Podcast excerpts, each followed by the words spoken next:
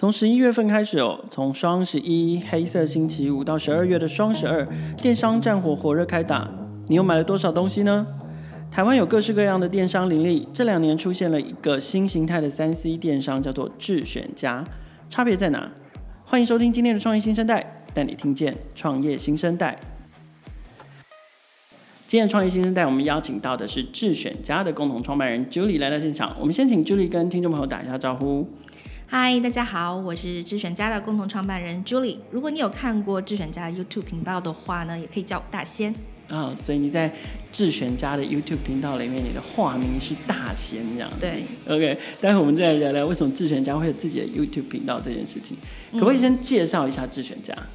嗯、呃，智选家的话，其实如果大家有看到看过我们的官网的话，它其实就是一个。For 新创三 C 品牌的一个电商平台，那我们主要是贩售一些呃蓝牙耳机、蓝牙喇叭、行动电源、充电器，像 Hub 这些三 C 产品。是，OK。然后，但是你有特别强调，就是说是新创产品。嗯，我们我们带的品牌比较偏新创的多。OK，所以呃。除了你们自己也是一家新创公司之外，你们平台上其实也提供了很多新创产品能，够能够曝光，然后可以有更多销售的一个管道。对，OK，我我知道在这之前，其实 Julie 跟另外一位共同创办人 Henry，其实过去的工作背景跟专业背景主要都在中国。嗯，对，可不可以聊一下你们的背景？呃，我的话，因为我本身大家听我口音就知道我不是台湾人，对，对，对我是大陆人，呃，就是土生土长，所以我毕业之后我在。呃，在大陆工作大概已经有六七年左右的时间。嗯、那我那您从事哪方面工作啊？嗯、我我其实因为我自己其实学新闻出身，但是我后面有转啊。我一开始可能也是做记者编辑类，嗯，但是后面因为也是社群媒体的兴起，然后后面有转品牌行销这块和会员经营，嗯。对，所以我后面其实呃大后面的大概三年左右时间是待在大陆的一家比较知名的家电品牌的电商公司工作。哇、wow，所以那个时候其实你就是，呃，有点像是结结合自己在传播领域的专长，然后又接触到了电商，对，尤其又是可能家电的这这个产业，可能比较偏向消费品的这个产业。对，是的。OK，那 Henry 呢？呃，他的话是他毕业之后就去大陆工作，嗯，那他其实也是对电商非常有兴趣，应该说他从。学生时代，大学的时候，他其实就开始在就就已经接触网络上面的一些销售类，就是在网上卖东西。是。对，然后后来毕业之后，他就在大陆应该也有两两份的工作经历，然后后来又回台湾，呃，就创业了。对，台湾应该也也不是一回来就创业，他也是边工作然后边斜杠吧，然后斜杠到一定程度时的时候就创，就决定创业了。对对对。OK，所以是 Henry 先回来台湾工作，然后。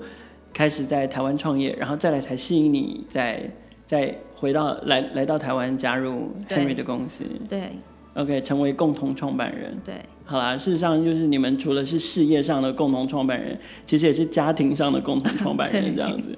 OK，所以在这样的这样的因缘际会之下，就是两个人都来到了台湾创业。嗯嗯、呃，可是为什么是为什么是电商这个题目？嗯嗯，然后尤其为什么是？嗯，三 C 哦，有或者是新创类三 C 的这个题目，可不可以分析一下？你们当时是基于什么考量去去择定自己的创业题目的？应该说，其实这件事情最开始的起源会跟呃李恒，就是我老公他有关系，因为他自己自己本身是一个三 C 的狂热爱好者。嗯，呃，也是因为他家庭成长背景，因为他爸妈就是。呃，开电脑维修店，oh. 然后所以他从小就是接触三 C 类的东西。Mm -hmm. 那那个时候我记得一六年嘛，那个时候不是 AirPods 非常的兴起嘛，就是无呃蓝无线的蓝牙耳机。对。那其实那个时候，其实但是台湾整个市场环境，你看到的大部分，你看到的一些市面上的品牌，像耳机类的品牌，都是一些很大牌。很大的品牌。其实你看不到、嗯、看不到一些小众或者新创品牌，大部分你可能要去亚马逊。然后去看，然后那个时候我，我们会接触到啦，可是那是因为我们媒体的关系，我们会采访、嗯，会发掘。对，但是一般消费市场对一般都看不到。嗯，那那个时候李恒他其实自己就很喜欢看这些东西，然后他就会发现，哎，为什么台湾没有？他他只能去亚马逊看，嗯、然后而且这些品牌他自己有买回来自己用，他觉得他觉得 CP 值非常高，也很便宜。对，那所以他就觉得说，那为什么自己不能做这样的一个事情，就是把这些呃世世界各地的一些好的三 C 的产品，然后可以带到台湾来。嗯、对，呃，这个这个其实是刚开始的一个缘起。懂。那再加上他自己本身对于三 C 又很很有兴趣，然后自己自己又对电商这块其实是。呃，学生时代对有操作，就一直有向往跟经验的，对，然后就开始说，那那我们就可以开始，是不是就可以开始来做这件事情？可是台湾的电商其实已经非常非常饱和哦，嗯，所以台湾真的是呃，当然了，我我我觉得中国也一样啊，嗯，就那当尤其今年开始，就是因为疫情的关系，嗯，大家全部都在一一股脑线上化，对，呃。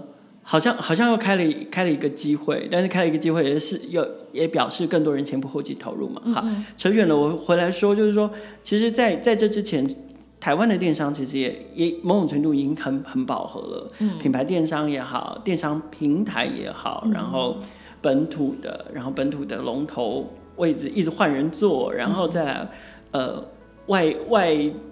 外商平台的加入等等的，那你们自己想要成立一个这样的这样的电商平台，你们觉得你们当时要要成立的时候，你觉得你们的优势会在哪里？然后是怎么样定位自己的？应该来说，我们首先我们从产品的切入点是做我们跟其他不一样的，就是差差异化的东西是在于，呃，我们对于产品的选择，就像我刚才讲的，就是我们不会去先去做这些。可能已经你在台湾已经看过的，像一些大牌的产三 C 类的产品，那我们从产品的选择切入点就是一些小众的新创的产品，那这个觉得可能是我们的机会，因为那个时候在台湾市场是很少，甚至你看不太到。那这个是我觉得呃跟别的不太一样的地方。那第二点不太一样的地方是，呃，因为你看到现在很多在做。台湾的三 C 电商，或者你不是不止三 C 类吧，就其他品类电商，大家可能做的方式都是啊、呃，一开始我在虾皮或者 PC Home 开店，然后我我需要去呃去买平台类的广告，或者是在品牌平台内去呃让我的店铺可能只能借助平台流量，让自己店铺可能营业额一直往上走。对，那其实我们的操作方式反而是相反的，嗯、我我们其实不太借助于平台。是。我们可能我们做自己官网，其实我们通过我们自己对于内容行销的一个打造，对，然后去把流量导到我们自己官网上面来，然后去经营我们自己的会员。OK. 这个这个问题其实也是我等一下很好奇的，我我我想要再进一步请教 Julie 你们的经验的。嗯、不过呃，先拉回来说，就是呃，从产品差异上面来选定。来做这个市场区隔，嗯，对你们来讲，因为终究你还是呃，比比如说我们讲三 C，那虽然我们在产品的差异化选择上面是是跟其他的大型品牌或者是知名品牌有所有所差异的，嗯，那嗯，可但可是你终究还是得竞争，所以对你们来说，呃，这是一个还是一样回到红海里面的竞争，嗯嗯，还是你觉得呃，因为它。你你有看见它有哪里是没有被满足的市场机会？嗯，所以对你来说，你希望可以把它透过产品的差异化，然后甚至透过行销方式的差异化、嗯、沟通方式的差异化，你可以把它切出一块小蓝海来。嗯，我觉得这个是其实有点有点回到我们商业模式上面跟别人有什么不一样的地方是这个点。那其实一块就是我们刚刚其实有讲到产品这一块，就是就像就像你说的。呃，其实如果假如这款产品 A 产品我卖了，我我我带进来了，别家也在卖，那那有什么不一样的地方？嗯哼。所以其实我们在产品的选择刚开始的时候，我们其实都是要谈独家代理，也就是说、哦、这款产品我引进台湾，呃，智选家把这个 branding 从零到一做起来，我我是跟原厂要谈要谈的是独家。即便我没有办法谈下整个品牌的独家，我也是跟他去切某些系列或某些产品的独家，保证就保证说，智选家对于这个品牌或这个产品的操作是有完全有 ownership。对对对，就是我我们可以自自主的去打造，自主的去有一些发挥的空间。那所以这个就是相当于隔绝了我，我后面可能有其他的其他可能一些店家跟我卖同样的产品这样的一些。一个一就是这样可能出现的情况，当然也不否认我们确实，你还是有看到很多那种水货就是嗯，它它不是正规，对，这个在所难免。但是至少我们从就是进货的渠道的正规性和在原厂去呃谈判，就是品牌引进这一端，其实我们就会先从这样去切入。可是这样我听起来就有点好奇，就是就我岔题哦，就是你们那里是电商平台还是品牌电商？对，你们看起来像是一个电商平台，可是你们又把产品当很像当品牌电商来操作。所以这个我觉得这个是智选家很不太一样的地方，就我们对自己的定位啊，我们是一个新型的。三 C 代理商，是啊是啊，对对对，因为你听上去好像，哎，好像是平台啊，对对对，对，就是因为。哦，应该说，我们对自己内部，我们再去梳理我们的一些模式和差异化这件事情的时候，其实我们就会发现说，我我们为什么说我们是新型的三 C 代理商？因为第一，我其实在产品我不是选物，因为大部分大家理解的选物就是，呃，我我我们其实有很多看到很多选物平台嘛，可是它不是代理，它其实是一种经销的模式。嗯，但其实我们真的是代理，我们是要背库存。哦，OK。对，但是不是那种预购，对对对，然后我预购了多少量。然后才开始发货这样。对，那我们我们为什么说我们是新型的代理？新型的代理就是会有跟别的传统代理商有什么不一样？就第一个是我们的销售渠道、销售通路。对，我们是以智选家官网和智选家自己经营的各个电商平台的通路为主。我们其实到现在为止。嗯我们都没有经销商，我们没有其他的经销商合作的来去销售我们代理的所有产品，嗯、这是一块。第二块，再发到下，对，我们没有发去全，就是所有的销售的通路都在我们自己手上。嗯、第二块的话就是，呃，我们其实品牌做代理的话，其实我们还去做它的品牌的 branding 的零到一的建制，是，就有点像说我还承担。我们自己自诩为三 C 业界的奥美 就是就像是一个广告公司。因为因为毕竟你们代理的很多都是新兴品牌，所以很有可能在把，比如说你们把它代理进台湾市场，其实是完全没有人认识它的。对。所以其实我们怎么样让一个品牌从零到一，让台湾的用户认识这个品牌，认识这个产品，然后去了解它有什么特色，它有什么不一样的地方，这其实就是我们通过我们自己的内容行销去做的东西。了解。所以，所以我们才说我们是比较偏向于新型的代理商模式，这是应该是说这个是对品牌方而言。这个是我们的定位。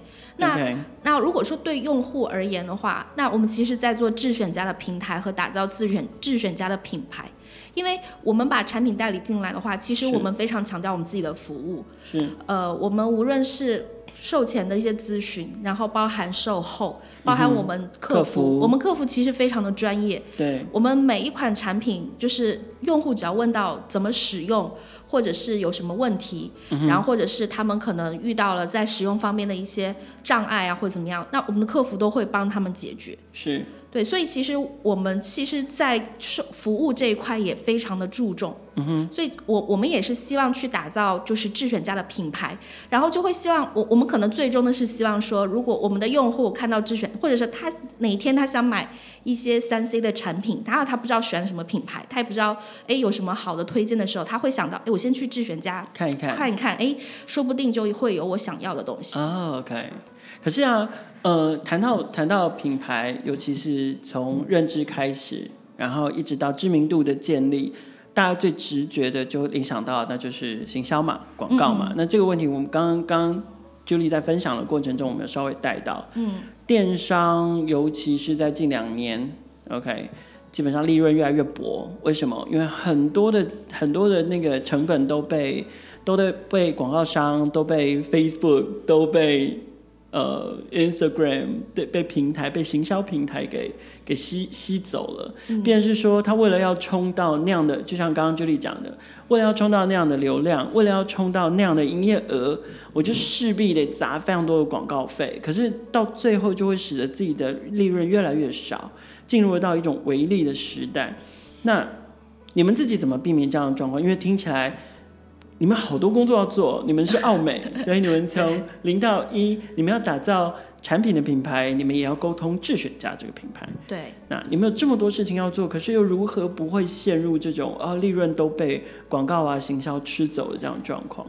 嗯，应该是说我们在智选家创立开始的时候，其实我们就有在考量这件事情，就是因为对于电商而言，最重要就是流量嘛，你的流量流量要怎么来？那我们对于流量的操作的话，就是就像刚刚有讲到说，哦，你你去投 Facebook 广告或者 Google 广告，其实那个真的成本很高，对，而且就是你的受众的精准性其实也没有那么强。那我们在最越，越来越不准了。对，那其实我们在最开始的时候，我们的我们我们其实，在想这件事情的时候，我们其实针对我们所销售的这个产品的属性，就是我觉得是有针对性的去再去想，因为三 C 类的产品，说实话，它是属于一个。用户决策路径很长的一个品类，就是你去买耳机或者你去买笔电或者买手机，你一定不会是说哦，你看到一个广告三秒钟打到你，你就会立马去购买，呃，你一定会是啊、呃，你先去爬个文，然后哎看一下有什么推荐的产品，或者是哎最最新有什么新的产品出来，然后看一下这些产品的功能需求跟自己是否匹配。然后呢，再看看各个平台的价格怎么样，然后再去 PTT 看一下，哎，大家有没有讨论这个类似的品类，然后或者是到后面再去，呃，最终可能确确定说啊，我要在虾皮买，还是 PC 后买，还是在官网买，然后它的价格怎么样，是不是最低的，然后到最终才会去下单，这个路径会很长。那其实我们再去做的话，就是我们把我们的呃内容。和我们去做的一些广告也好，或者是用户的触及也好，做到他们的这个三 C 决策路径的每一个环节上面，嗯，这个是我们的一个做法。OK，那可不可以描述一下？假设今天我就是一个你口中的消费者，嗯，啊，然后。嗯、呃，我想要买一个稍微贵一点的三 C，好了，我想买笔电。嗯哼。好，那你刚刚在讲的那么长的那个决决策流程里面，智选家会怎么样跟我接触跟沟通？OK，那比如说你要买一台笔电，你一定会先在 Google 去搜，比如说呃，二零二零年呃什么什么笔电推荐，二零二零年笔电推荐这个可能打这个关键词。好，那我们智选家可能你你搜完之后，你有可能会看到智选家的内容，就是对。呃，一些开箱评测的文章也好，或者是一些、哦、呃知识性的内容文章也好，就会告诉你说，哎，你怎么样选购笔电呢？呃，你你你要你怎么这些功能到底是什么意思啊？这些那就是在访查阶段会接触到，对，你可能就会看到智选家的文章、嗯，对，然后那你大概就会有个印象哦。哦，我大概可能要选什么类型啊？我要选什么 CPU 是什么样子的，容量多大的？哎，好像介绍的 A、B、C 三个品牌好像都还不错。嗯。呃，价位段我大概可能预估在哪里啊？我大概心里有个数了。嗯。嗯，然后，哎，我可能再去一些我自己常看的 YouTuber 或者是 Blogger。然后他们就会去有一些三 C 达人嘛，他们就会去推荐嘛，都会开箱，对对对，会开箱嘛。然后你再去看一下，哎，这几个产品刚提到这几个产品，他们开箱的怎么样？对，哎，这个时候可能有我们我们一一一有一些可能是我们自己写的，有些是我们 KOL 合作的内容。然后他他可能又会出现，单单只出自于智选家。对对对，他哎又会出现一次，然后你又看到了，哎、uh. 你会发现，哎呀这些 YouTuber 推荐都还不错啊，看上去很看上去还蛮好的，啊、呃、然后然后看完之后呢，你你就会再去说，哎那我去 PTT 的论坛逛一逛好了，看一下就是大家有没有讨论这最近这些这些产品嘛，啊你去 PTT 论坛觉得你可能已经啊固定好，可能 A B C 三个产品可能是你的备选的产品了。然后这 A、B、C 三选里有可能有一个就是我们家的，嗯，然后你就去 PTT 的论坛去搜，然后去搜完之后，你就会发现，哎，大家可能就会有一些相关的讨论嘛，然后有一些网友就会在上面说，哎，我买的怎么样啊，或者使用情况怎么样啊？对，是推呀、啊、还是虚啊之类这种。那这一块其实我们也会在上面出没。就是我们也会、嗯嗯嗯，你可能也会看到有一些是我们的用户，网军。一方面是我们的用户自己会在上面帮我们背书啦，对，就是他们可能会呃真正用了之后，哎，他就会在上面分享嘛，对，那、呃、有用过的可能相关的话题，他就说，哎，这个好或者这个不好，他他就会发表自己看法。那你可能会看到大家讨论之后，也会去对自己的决策做一个。呃呃，应该说做一个建议的参考方向，嗯、然后之后哎，差不多你就定好，而、啊、我就选 B 款了，那、嗯、那很大可能就是我们家的产品，啊、然后他就会去啊、呃、官网什么 PC Home、虾皮都比个价啊，现在在哪里买最便宜？嗯，那可能基本上他只是后面基本上只是锁定购买平台、购买通路方式而已了。嗯对，嗯那。这个时候锁定这个还会出现一种情况，就是哎，比如说你在虾皮搜，啊、比比价哎，比价比出来可能是水货很便宜啊。对啊。好，那智选家的商详会告诉你说，你在智选家官方购买，我们提供的保固是几年的保固，然后你还可以延长保登登录我们的那个保固系统，还可以延长保固。嗯、然后我们提供的是比较完善的售后服务。嗯、如果你在保固期间你的产品使用有问题或者有瑕疵，我们不会跟你维修，我直接给你换一个新的。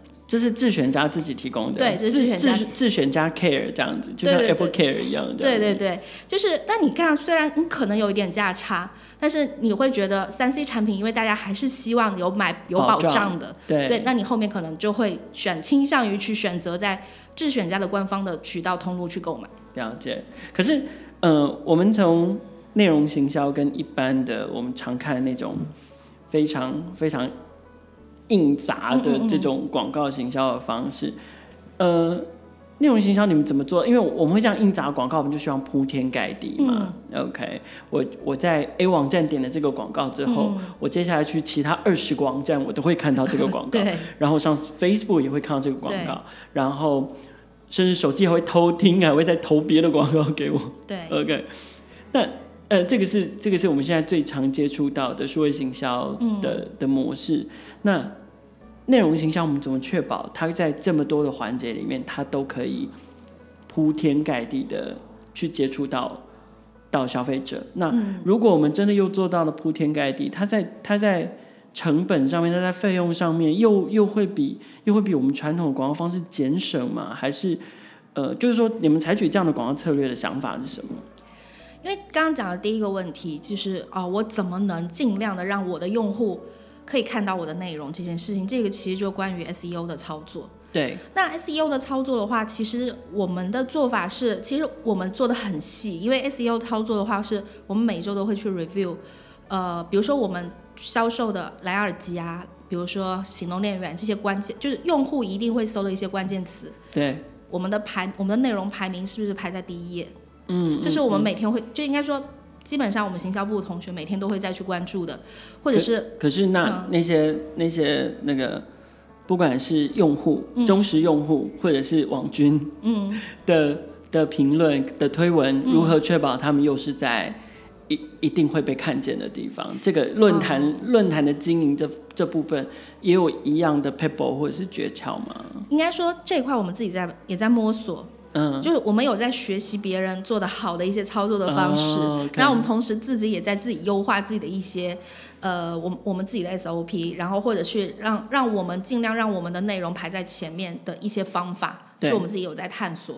嗯、OK，所以呃这件事情还是可以操作的，你们基本上就是呃等于是说用用比较 organic 的方式的操作，让而不是而不是一直都是用用采买的方式。去尽可能让自选家的内容行销一样达到铺天盖地的效果。应该是说，我们其实对于 SEO 操作当中非常非常重要的一个点是优质的内容。嗯、呃，因为优质的内容其实应该说产内容很简单。呃，啊、现在你看内容农场很多，你随便 copy 就是全部都文章都长一模一样，然后下一大堆 tag。对，但是优质的内容，真正优质内容，我我们真的是去做知识型的。然后我们会把呃一个点或者一个功能点讲得很深入，然后呢去做一些很多一些呃市面上的一些比较之类的这种。那其实我们产生产出优质内容，其实我们花很多的时间去把一篇。那我那我岔题，我好好奇哦，嗯、你们团队现在大概多大？有多少人在负责这个整个内容小组啊？应该如果说以我们目前整个智选家团队的话，我们大概现在是。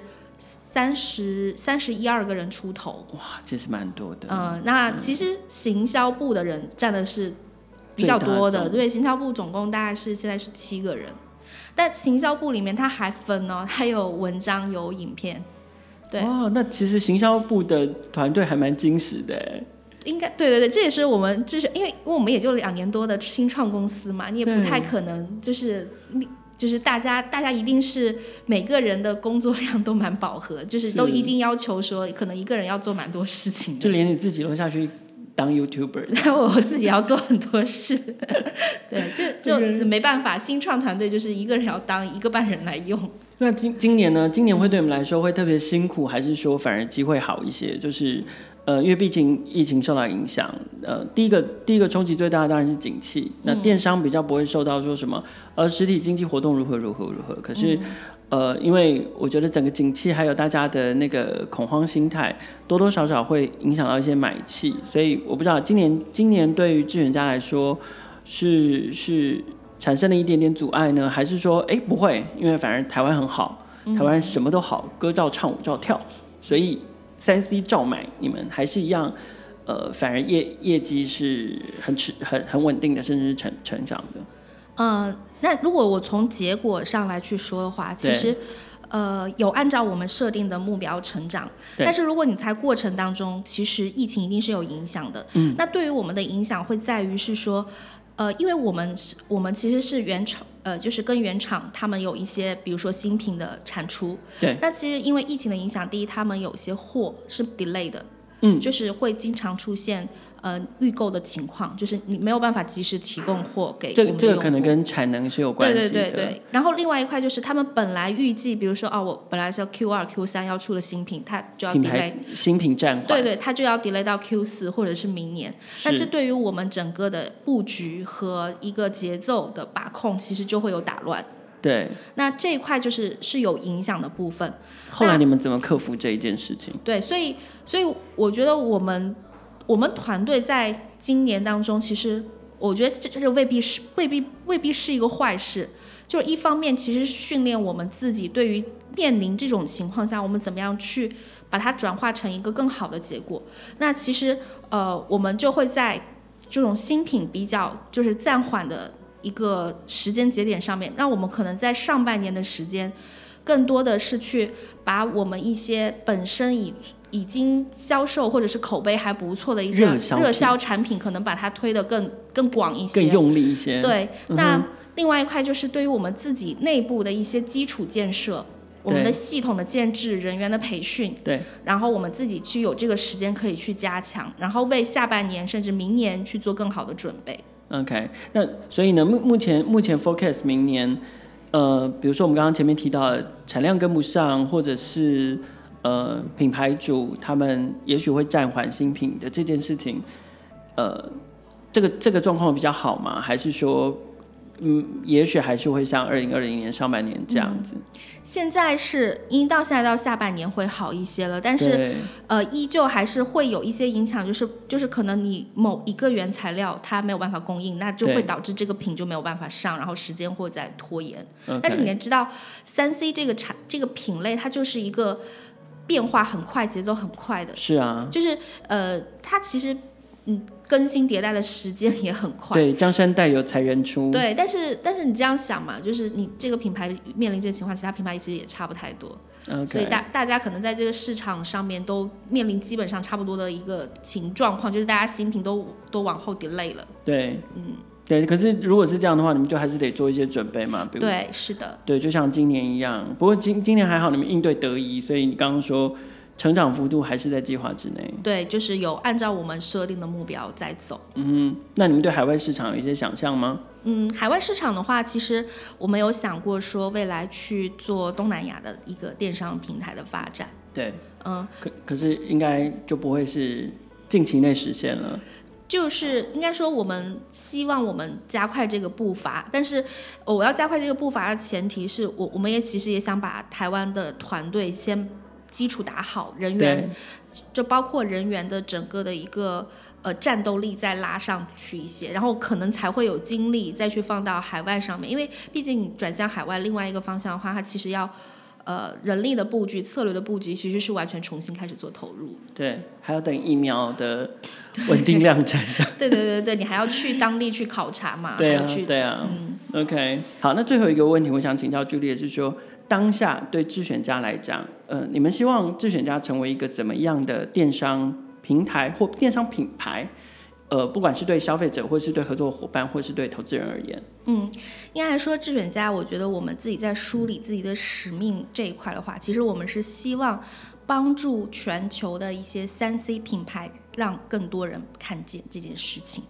那这一块的话，其实是从品牌的角、品牌方的角度，我们希望我们能够帮助品牌在台湾这个市场的经营是更加的坚实和长远的。那当然也包含我们自己未来出海的计划。这一块的话，也是说我们可以提供到可能更多的一个市场的服务。